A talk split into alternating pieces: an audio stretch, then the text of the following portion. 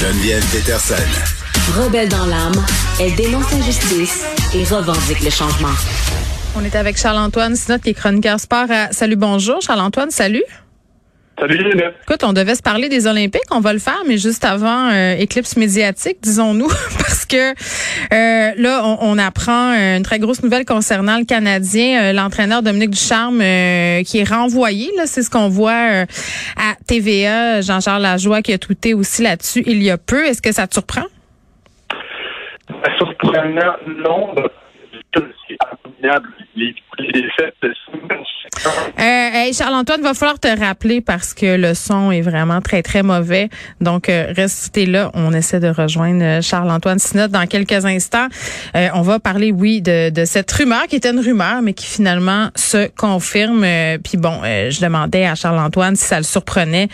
Moi, je ne suis pas une connaisseuse en termes de hockey. Je ne suis pas non plus une amatrice de hockey, mais je suis sur Twitter, là où plusieurs fans de hockey et gérants d'estrade se trouvent. Pour vrai, notre collaboratrice. Puis d'ailleurs, c'est un sujet que je vais aborder avec elle tantôt.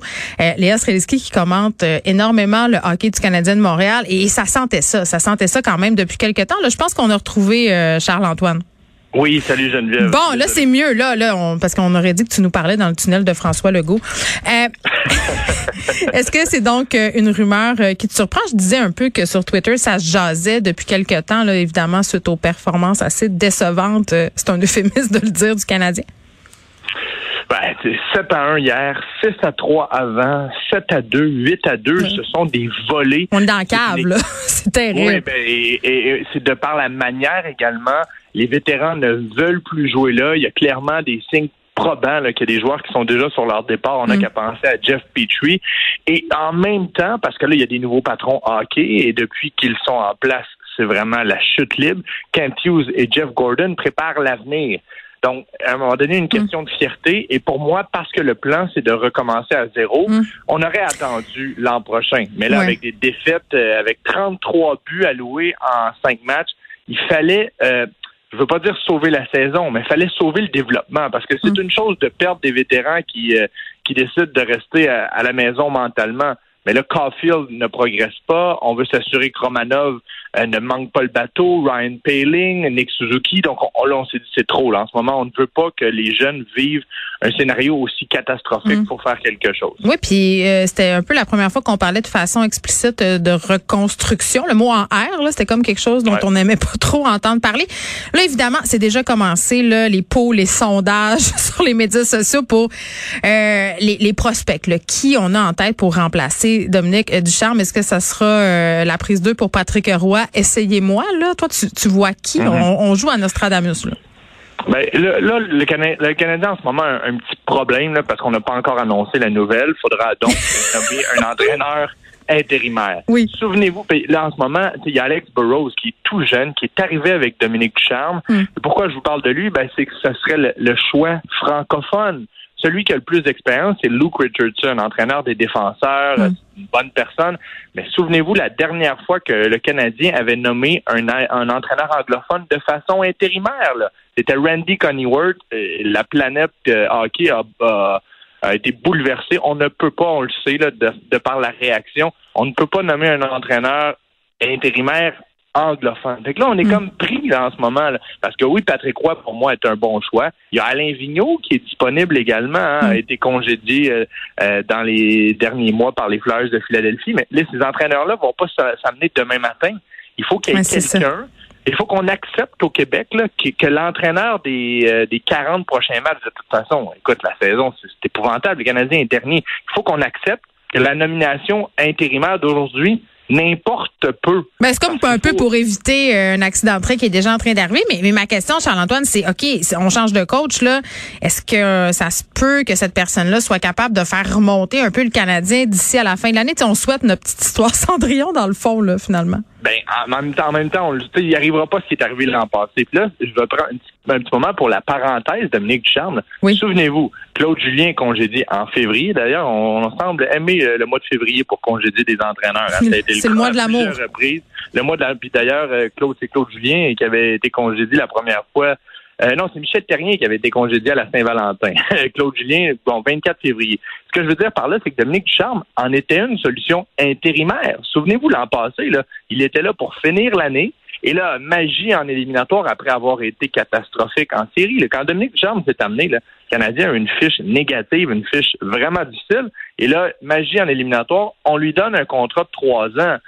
C'est pourquoi il ne faut pas s'embarquer dans un projet Cendrillon. De toute façon, en ce mm. moment, il n'y a même pas de possibilité mathématique et on veut avoir un bon choix au repêchage. Mm. C'est pourquoi, je reviens à ta question, il faut être patient parce que là, l'entraîneur qui va s'amener va faire partie de cette reconstruction. Il va être l'homme de confiance des mm. deux nouveaux patrons hockey, et tu le sais.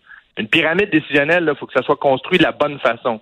faut pas que quelqu'un s'amène imposé par quelqu'un d'autre. Celui qui est en haut choisit son DG, c'est ce qu'on a fait, et le DG choisit son entraîneur. Comme ça, on a un mm. canal de communication euh, hiérarchique, mais c'est la bonne façon de faire, selon moi. Donc, il faut être patient. Bon, fin de cette parenthèse sur le Canadien. C'est quand même une grosse nouvelle.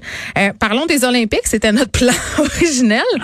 Euh, non, mais c'est parce qu'on a eu droit à une coupe d'histoire crève-cœur cette semaine, là, puis belle en même temps. Là, Justine Dufour-Lapointe, je crois, qui, qui est tombé, qui a attendu son bâton, mais qui a tenu à terminer euh, mhm. la course. Puis on parlait beaucoup de l'état mental, puis de ce que ça générait une défaite comme ça, puis juste d'être aux Olympiques, là, c'est énormément de préparation euh, mentale. Euh, puis toi, Charles-Antoine, tu as une maîtrise en psychologie sportive. moi, je mentalement, là, ma question, c'est à quel point les athlètes ils doivent se préparer, non seulement avant d'aller aux Olympiques, mais avant leur, leur course, leur performance? La préparation mentale fait foi de tout. Le talent, à ce niveau-là, il y en a à peu près à tous les coins de rue. Là, je parle au niveau olympique, au niveau international. Des talentueux, des athlètes d'exception, euh, des génétiques exceptionnelles, il y en a plusieurs. Mais on en connaît des tonnes qui avaient tout ce qu'il fallait, mais qui se sont écroulés. Et là, je fais pas allusion aux noms mentionnés précédemment ou cette semaine. Mais les grands champions sont ceux qui livrent la marchandise fois après fois, mm. peu importe le contexte. Et c'est ce que la préparation mentale t'apprends. C'est-à-dire compartimenter les secteurs de ta vie, compartimenter les secteurs de ton sport. Ça me fait tout de suite penser à Joanie Rochette qui avait patiné euh, suite au décès de sa mère. Ben, exactement, c'est d'être en mesure de, vivre dans le moment présent. Après, c'est pas une grande phrase pour mettre sur les coussins au chalet. Là. Je suis pas en train d'être coach de vie, mais mais c'est vraiment c'est vraiment la clé, c'est de compartimenter les secteurs de ta vie, mais également les secteurs de ton sport. Et chaque discipline est différente. Michael Kingsbury, il l'a pas dit ouvertement, mais c'est une mm. déception pour lui de gagner la médaille d'argent. Euh, le mentionnait dans son sport, un moment, une, une descente, peu importe les conditions. Et c'est d'autant plus important, justement, de mettre le tout de côté. Par exemple, là, on parle beaucoup de patinage de vitesse courte piste. Steven mm Dubois, ce matin, qui, euh, qui remporte une, victoire, une, médaille d'argent surprenante. Mais on a Kim Boutin qui chute, Charles Hamelin également qui se fait déporter. Il y a une course, il y a une course subséquente dans, dans le cas du patinage de vitesse courte piste, d'autant plus euh, important, donc, de compartimenter. Tu mm. tombes, tu vois ta déception, ta, ta, visualisation olympique euh, tomber sur la patinoire et tu dois te relever le lendemain, performer à plein potentiel. Imaginez, là, il y a une croissance d'adrénaline jusqu'à la course, et là, à la course, tu vis une méga déception, tu tombes donc au bas fond, puis là, tu te remontes pour le lendemain. Encore une fois, compartimenter, être capable euh, de, régénérer ta concentration puis ta confiance à l'instant d'une seconde. Ça, c'est un art que seulement les meilleurs sur la planète euh, maîtrisent. Puis est-ce que c'est la même game de préparation mentale, par exemple, aux championnats du monde euh, qu'aux Olympiques? Ben, j'aurais tendance à dire oui et non, parce qu'il faut pas oublier que d'un point de vue sportif, là, mm. et là je parle juste sportif, c'est mm. beaucoup plus difficile de gagner le championnat du monde que de gagner les Olympiques. Parce qu'aux Olympiques, là, il y a des, des quotas de représentation par pays souvent, là, le sixième, par exemple, le sixième meilleur québécois peut être meilleur que le représentant de la Suisse. Mais la Suisse a un laissé-passer aux Jeux olympiques. Ce que je veux dire, c'est que c'est donc, tu compétitionnes comme des, contre des meilleurs athlètes au championnat du monde. Maintenant, au championnat du monde, il n'y a pas euh, les yeux de la planète au complet qui sont rivés sur toi. Et il y a tout ça qui est particulier. Et je veux pas dire malsain, mais un peu. Là, on passe deux semaines à critiquer, à analyser euh, des sports que plusieurs ne maîtrisent pas. Là. Qui, tu sais, levez la main si vous écoutez vraiment les championnats du monde de patinage de vitesse sur de piste. oui, je pense qu'on n'est pas tant que ça. Oui, oui, c'est ça. Exact. Et on devient du jour au lendemain, en deux semaines olympiques, des experts de toutes ces on est des gérants d'estrade pour tout, euh, Charles-Antoine, même pour la pandémie. Écoute, on est tous rendus virologues. Là. Pour vrai. ouais, t'as, as tellement raison. Tu sais, puis on, pour le hockey, on peut peut-être un peu plus le comprendre, même si ça n'a pas de bon sens, parce que les gens ont des bases. Oui. Ça pour dire que ces athlètes-là qui sont dans l'ombre toute l'année, là, là, mm. euh, soudainement vivent avec dans leur tête, et c'est encore une fois, je répète mm. le mot compartimenté, tu vis avec des critiques de gens qui sont jamais là pour toi, à part pendant deux semaines. Oui, pour te donner de la merde sur ton costume. Puis là, il y a le fait, il y a le fait de pas avoir sa famille. sais, habituellement, tu peux voyager avec tes proches. La COVID est quand même venue affecter tout ça. Là, euh, t'es en Chine aussi. Là, c'est un régime autoritaire. Je sais pas si tu as vu les, les, photos de la compétition où tu as une ancienne usine nucléaire désaffectée à mhm. côté. C'est comme dans un, un ancien quartier industriel. Ça doit être un contexte assez particulier, pareil, là, pour nos athlètes. Mais euh, honnêtement, sur papier, oui, mais je vais te ramener à cette préparation ouais. Ils voient pas ça. Ils sont capables de faire le vide. En fait, en fait, ils doivent être capables. Et c'est clair qu'il y en a pour qui ça, ça c'est chambranlant de savoir que tes, tes parents sont à des dizaines de, milliers de kilomètres. Faut pas oublier une chose, puis je vais te ramener à, ce que tu disais d'être gérant d'estrade. Non seulement on est des gérants d'estrade, souvent pour des jeunes adultes et certains pour, certains sports, des adolescents.